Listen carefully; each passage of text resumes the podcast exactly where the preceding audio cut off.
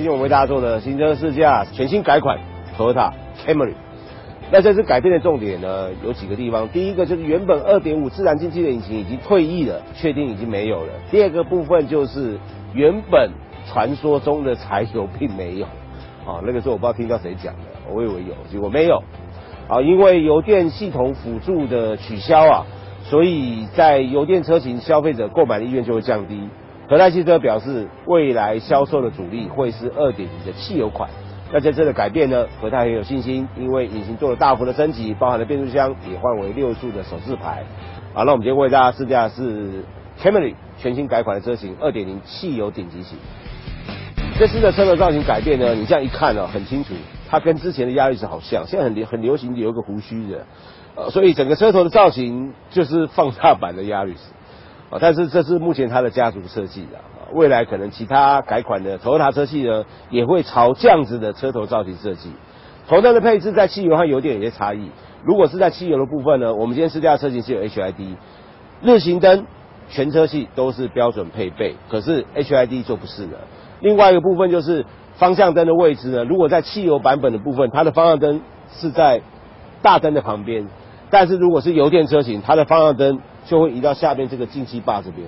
这个假的这个进气坝这边的，这个是假的。哎，是真的嘞，真的了，拍谁？这真的。如果是油电车型，它的方向灯会移到下方保杆两侧这个进气口。那因为油电车型呢，它的大灯是 LED 的，是两颗远近光。那如果是汽油车型，它是单颗的鱼眼头灯。第二个部分当然就是厂徽了，Toyota 通常在油电车型，它厂徽会变成是蓝色的，以及在保杆下方会有一些镀铬饰条，这也是在油电车型才有。汽油版本呢有传统雾灯的配置，但是就比较少一些镀铬饰条的点缀。轮圈的尺寸是二一五六零 R 十六。那在上方有一个标准尺寸的天窗以及后视镜，旁边有整合的方向灯，不过它并没有车侧的盲点系统。那再跟大家讲一下，就是在车身集聚的部分呢，轴距维持跟上一代是一样的，底盘也是一样，前后都是麦花臣。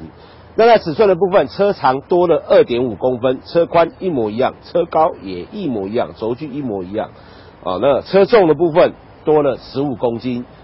另外，在车侧还有一个很便利的配备啊，加上它的钥匙也做了改变的，质感变得比较好一点。哦，这个质感还不错。那感应钥匙的部分呢，一样啊，这边有两个线条。你这边按下去的时候就可以关门，然后你只要手放到这个门把里面，嘟嘟，这样就开门了。好，那只要再按这个这两个线，这样就关门了。不过它只有前门，后门不行，后门开关门都没办法，所以你要开关车门一定要从前门。它并不像 lasers 是四门的啊，它变得只有前面两个门可以这样子。整个车尾的造型在尾灯设计上呢做了一点改变啊。首先就是我刚刚数一下，就是它这个小灯和刹车灯。他说单边从原本的六颗 LED 变二十四颗，我刚刚数了一下，真的二十四颗，这边有六颗，真的二十四颗，以前是六颗，我忘了，我没有太注意 Camry 的尾灯，但是现在变二十四颗。不过可以看到就是方向灯、倒车灯、后雾灯还是传统的灯泡。那在行李箱上方呢，少了一个压尾的点缀了，我想未来可能会有运动版。另外呢油电车型和汽油版本还有一个很大的差异，就是在排气管的造型会不一样，以及。保杆的下缘这个黑色的地方，它会变成镀铬材质，这个是分辨油电款和二点零最大的差异。接着我们来介绍它的引擎，打开引擎室，油压顶杆、隔热棉都有。那引擎室内部呢，有一个很特别的地方，就是在上方头塔下方这边有个 VVTi W，而且变成是绿色的啊，上一代我记得好像是红色的。W 代表的意思就是它是广角可变气门正时控制系统。它的排气量是一九九八 cc，最大马力一百六十七匹，在六千五百转位产生，扭力的表现二十点三公斤米，在四千六百转位产生。比较重要重点，第一个税金少了一级，少了大概四五千块，你跟以前的二点五比起来，当然以前也有二点零的啊，不过因为现在它的售价是跟以前的二点五是一样的，所以我们是比较是二点五的车型，油耗表现更好了，平均油耗达到十三点五公里，以前的二点五是十二点三。十三点五公里啊，如果变成十三点六，它的能源效率就会变成一级，所以它是十三点五，能源效率是二级。市区的油耗九点七八，高速公路可以达到十七点二四公里。另外还有一个重点就是变速箱，上一代的二点零 Camry 它搭配的四速手自排，现在改为六速的手自排变速箱。引擎内部的结构做了大幅的改变，因为多了缸内直喷系统，多了广角的可变正时气门，再加上压缩比提高到十二点七比一，所以性能表现更好，油耗表现降低，让消费者的代步移动成本呢也跟着降低。我们的开启并没有电动装置，不过还有电磁阀。那因为这台车呢，它并没有配备荧幕，所以它后面也没有倒车 CCD，但是有倒车雷达。那打开行李箱之后，它的空间几乎跟上一代是一样，因为它的轴距的车身尺码并没有做太大的改变，甚至包括轴距都是一样的。啊，底板的平整性表现很好。你要放高尔夫球具，我想开 Camry 的人打高尔夫球的几率好像比较高的样子。所以高尔夫球具你放好几组都没有问题，但是椅背不能做倾倒。那在帐板的下方，我们可以打开来看一下哈。第一层换胎的工具组，第二层一个小尺寸的备胎。要说到轮胎啊，还好今天它配的是十六寸的。通常这种每一个等级的高规格的车款都配到十七升十八寸的，不过十六也好了，因为这个轮胎真的噪音有点大。我建议未来消费者升级的时候呢，轮胎是首要的考量。接着在后座空间的部分呢，就是它的优势大，真的非常大。你看那个膝部空间，一个、两个、两个拳头，三个指头，好大。啊，所以后座买家其实买这种车啊，预算不足的后座买家了，买这个车其实也够了。因为它后面空间表现真的很大，然后后面有冷气出风口，而且它可以独立的调整。而地板的部分呢，几乎全国领也稍微凸出来一点点。不过你坐在中间这位乘坐者，除了大腿的支撑差一点，因为它这边有一个凹槽的设计啊，所以你如果坐在中间，加上它椅背呢比较凸，因为后面有一个扶手，然后大腿支撑，你看这边整个悬空的。可是如果坐在两侧，你看它的支撑表现就好一点了。然后发泡棉设定和前座一样，就是偏向舒适，非常的厚，可是非常的软。啊，这边有一个扶手，有两个杯架，然后这边有一个小小的通道，方便你直接到后行李箱拿取一些小东西。啊，不过它的椅背呢，并没有办法倒平，啊，所以空间基点会稍微差一点。啊，那另外还有一个几个重点就是，我记得上一代的 Camry 好像有 ISOFIX，这一代被取消了。对，确确实是没有了，这一代是没有的。呃，所以这个可能要查一下。如果你是上一代 Camry 车主，你可以。你可以来告诉我一下，是不是？我记得上一代是有的。接着我们来介绍它内装啊，整个 T 字造型看起来似曾相识，跟上一代非常的类似。在主被动安全的部分呢，被动安全顶级的车款，我们今天试驾的汽油版本它是四个气囊，可是只有它四个，其他入门都两个。另外还有一个重点就是循迹系统，这个方向盘左边这个按钮，在我们今天试驾顶级的汽油版本才是标准配备，其他也没有。啊，那我是建议和泰，就是你既然是市占率这么高，表示你的产能很高，产能很高，其实造福一下我们的消费者，你让大家去勾选，你不要没得选，你可以勾选，包括天窗啊，哦，甚至皮椅啊，哦，有些有些人不爱皮椅，电动椅我也不要，可是我想要的安全配备，你可以当大家用勾的，我可以天窗不要变成了寻机，啊，然后不要皮椅，我气囊变六颗。因为你的产能高，其实你可以做这样子。如果产能低的车厂，你这样做可能成本并不恰当。可是你产能高啊，你做这些动作的时候呢，会比较容易一点。那其实造型当然还是看到一些饰板的点缀，这些木纹饰板啊，在油电车广和汽油版本是不一样的啊。另外上方并没有荧幕啊，所以也没有倒车 C D，也没办法加装卫星导航，都没有。甚至连车内后视镜这个支架前方这个这些感应的侦测 sensor 也都没了，所以代表它没有自动感应的大灯，也没有自动感应的雨刷。啊，首先我们来发动引擎，引擎发动之后，它有 keyless。好了，双区恒温空调标准配备，上面有一个基本的音响系统。变速箱搭配的是六速的手自排变速箱，另外你可以切到左方，这边有加减，可以做升降档。啊，手自排的功能，不过方向盘后方并没有换挡拨片。那在置物空间的部分呢，前面有一个小小的置物空间，以及一个电源供应。这边有两个杯架，以及后面这个应该是未来应该是 QI 无线充电的，这个在油电车款才有了。那一般车款这边还有一个电源供应，以及有一个音源供应，还有一个 USB。中央扶手部分它可以做前后大概十公分的滑移啊，所以你可以很轻松的。啊，有些人开车喜欢单手，你可以把右手放在这个扶手上面。那里面呢有一个非常大的、非常深的一个置物空间。仪表板的造型维持跟上一代非常类似啊，中间是时速表，左边是水温、档位显示以及室外温度。右边的话，这边有一个小小的按钮，这个按钮按下去呢，它可以显示你的平均油耗、瞬间油耗。不过 Camry 有一个贴心的配备，就是你的平均油耗的刻度呢，在三环式仪表板的右边，这边有个指针，像我们现在大概是在十公里，代表的就是你一公升的平均油耗是十公里。方向盘的造型四辐式的设计，左边有音响的快播键，在右下方有传统 Toyota Lexus 设计惯用的一个定速装置的拨杆。驾驶座有电动椅，包含了电动腰靠，不过并没有记忆装置。副驾驶是传统的手动调整。这两个座椅以舒适取向为主，我相信对于大部分的消费者来说，你都可以接受这样的座椅的乘坐品质，包含了它的支撑性，还有它的舒适性。发泡棉的软硬呢比较软，但是大部分都可以接受。不过我对于我来说，我觉得它太软了啊，所以你长途驾驶的时候呢，可能会稍微疲劳一点。不过，我想大部分消费者看到这个座椅应该都很高兴、很喜欢，因为它的座椅真的坐起来很像你家的沙发。那最后的试驾心得，有几个重点。第一个，我们先讲它的底盘啊，啊，先把一些机械回馈分享给大家。我觉得底盘的悬吊变得比较硬朗啊，原厂也强调就是虽然底盘是一样的。哦，轴距一样，甚至连车身尺码都差不多，但是它的整个悬吊系统经过了重新的改良，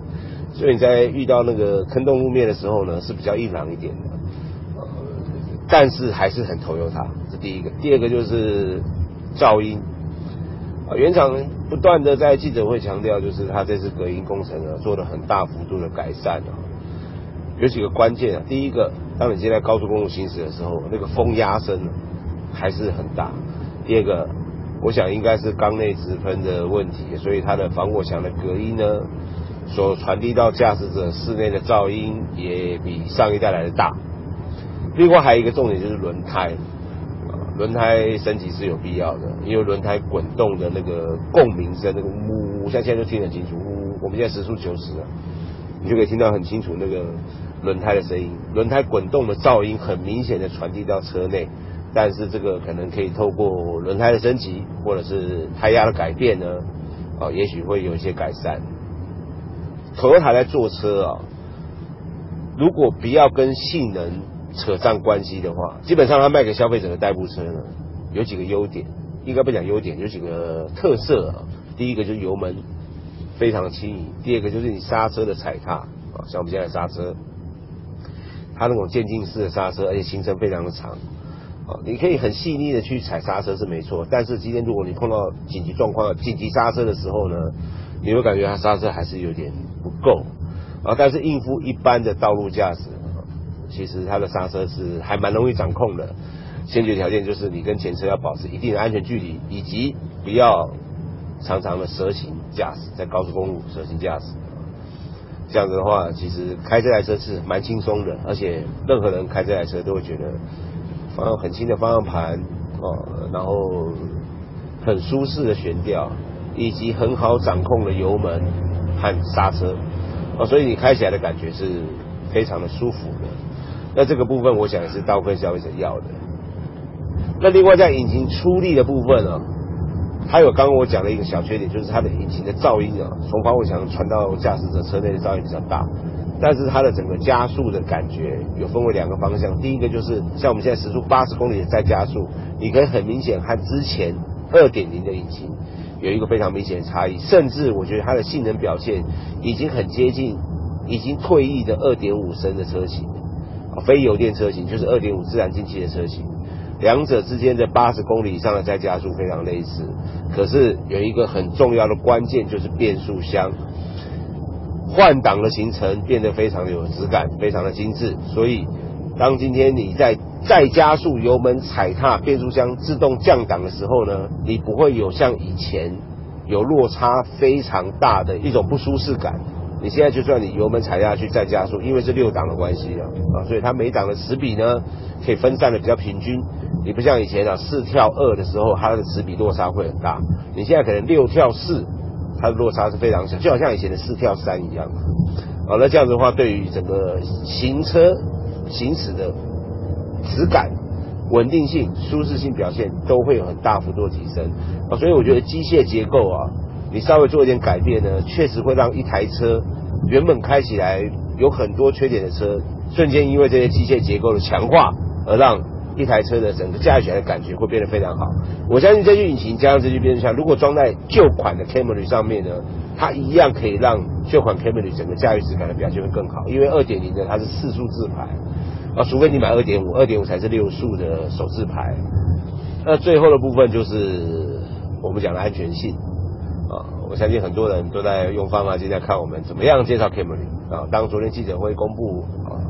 各大媒体、网络啊，甚至包括脸书，很多人都贴了昨天 Camry 发表的记者会的实况。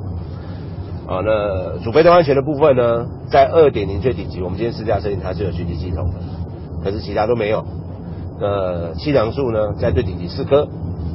啊，入门的还是两颗，啊，入门的命就还是不值钱，啊，到今天还是不值钱。但是不管购车子，不管我嘉伟怎么样的去酸和泰、酸 Toyota，或是酸任何一个品牌都没有用，或者是你在网络上。用你的键盘打几个字，念一念也没有用。为什么？销售成绩代表了一切。当今天如果和泰把二点零的入门款的 Camry 没有寻机，气囊两颗，两颗还是法规规定的啊。如果法规没规定，可能是两颗都没了。结果它卖的非常的差。那我跟你讲，早在十年前和泰就改了，到现在所有和泰上市的车都六气囊，甚至九气囊。可现在不是，现在和泰在最顶级的可能有四气囊加巡机，价钱比较高，结果消费者买的意愿非常非常的低，大家还是一窝蜂的去买最入门的两气囊没有巡机的版本。那为什么和泰要把选择机变成都是四气囊六气囊？可是我是建议和泰，你既然是台湾汽车产业的龙头。销售的龙头有很多问奖大哥是用你的车来作为生财工具，有很多家庭是用你的车来带着他的妻小一起出游，有很多公司行号的中间主管是用这个车作为他的公务车，有很多消费者很支持你这个品牌，如果你可以带头做起。让所有的主被动安全在你贩售的每一款车上都是标准配备，那我想是台湾汽车消费者之福，因为这些东西我们还是老话重谈了，这些东西你用不到最好，当你用到的时候就知道它的价值了。也许入门款的 Camry 是八十几万，顶级款的是九几万，这个十万块的价差，你花再多的十万块。也挽不回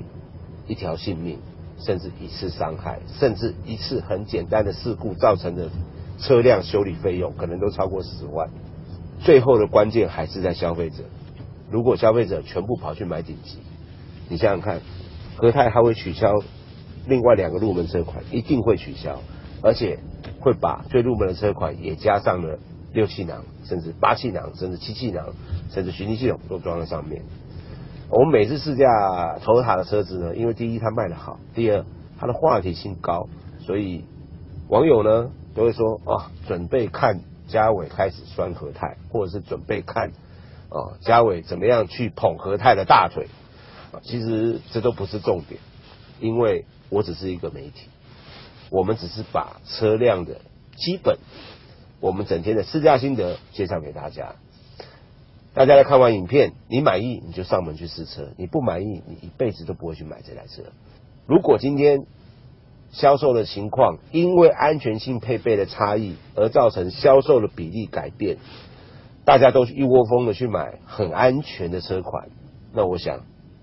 不用等媒体报道，车厂很自动、很迅速的就会改变他们车型贩售的策略了。所以。我我今天没有打算要一直说 一直算这台车了，我今天就是把这台车的基本的东西介绍给大家，以及我开这台车的感觉。我觉得这次的重点就是引擎和变速箱，它的改变让整台车的驾驭感觉变得很棒。但是我觉得隔音还有轮胎的升级，以及刹车。一般的渐进式的刹车没问题，可是，在你重踩刹车的时候，它的刹车力道还是稍显不足，所以金属油管和来令片的升级，我觉得很重要。第二个部分就是，如果有预算许可，去做一点隔音的工程，我相信对于它整体的质感，因为它给你的基础还不错啊，就是六速自排加上这具引擎的整个性能表现，以及还有一个很重要就是油耗表现还不错啊。如果说它的基础不错的情况下，你在周边做一些升级，我相信这台车它整个价值。以及你驾驭起来的感受呢，会有很大的一个改善的一个效果。好，那我们今天为大家介绍就这台车。那在最后呢，我们也办一个小小的抽奖，呃，感谢 ORO 提供了一个盲塞式的一个胎压侦测器。啊，这个胎压侦测器呢，它是对应 Toyota 的，不是只有 Camry 啊，其实 Toyota 很多车系它都可以用。你这样子的话，就让这台车在安全性上面又多一点点的一些配备。那我们的题目很简单。你看完这支影片，你有什么感想？或者是你去试车之后，你觉得你有什么感想？又或者你是上一代 Toyota 的车主，那你去试了新的 Toyota，也许你会觉得它隔音变好，可是我就觉得没什么感觉啊。也许有些人觉得，哎，真的不错。那我就觉得大家多去试一下它的引擎和变速箱，这两个是我觉得是改变最大的地方。那你去试完之后，把你的心得告诉我啊，心得越多越好。那我也希望说，未来可以跟 ORO 多争取几套。这种很安全的一个配备，让大家都可以享有一个胎压侦测器的配备。好，那我们今天为大家介绍就到这边。那这台车在今天开始，在全国的店头也都发表了，包含了我们今天试驾的二点零汽油哦，以及油电车型都已经同步发表了。所以你对台车有兴趣，我觉得还是去试车。试车之后，也许你会觉得，我多花十万买有安全性配备的比较，或者是我还多花二十万、三十万我去买油电。哦，让我的油耗表现会好一点，以及它有更多高科技的主变道安全。其实我比较想要试的是油电的车型，啊，可是真正可惜，就是原厂办的公办试车统一都是给我们这个二点零汽油顶级的版本。OK，我们下次再见。